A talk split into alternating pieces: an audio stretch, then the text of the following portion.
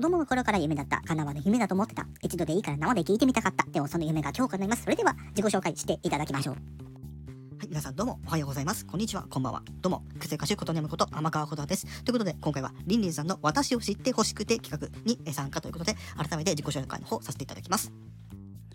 はい、ということで、さっとね、あの皆様に、えご紹介していこうかなと思います。で私の性格的にはですね、番組当初は結構真面目キャラでいてたんですけども、だんだんですね、あのぶっ壊れていってですね、今ではもう癖キャラ、ね、あの癖歌手だ,、えー、だけにですね、癖キャラということでね、はい、あのー、本当にね、たくさんの人に楽しんでいただくためにもですね、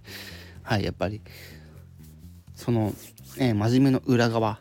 をいくようなキャラクターもあるというところでですね、はい、皆様に楽しんでいただいていると思います。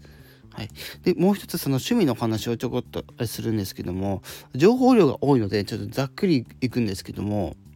まあ、今回、えー、この番組自体はですねあの音楽そしてあとコメディを主にですねやっているんですけども、まあ、コメディって言ってもねあのさっと聴けるシリーズとかで結構そこはやったりしてますけどやっぱりこう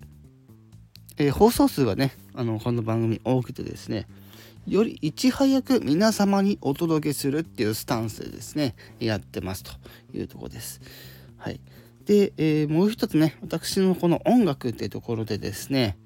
あの、音楽、歌手活動してるんですけども、私の作る曲っていうのはですね、あの、俗に言うワンコーラス制なんですね。はい。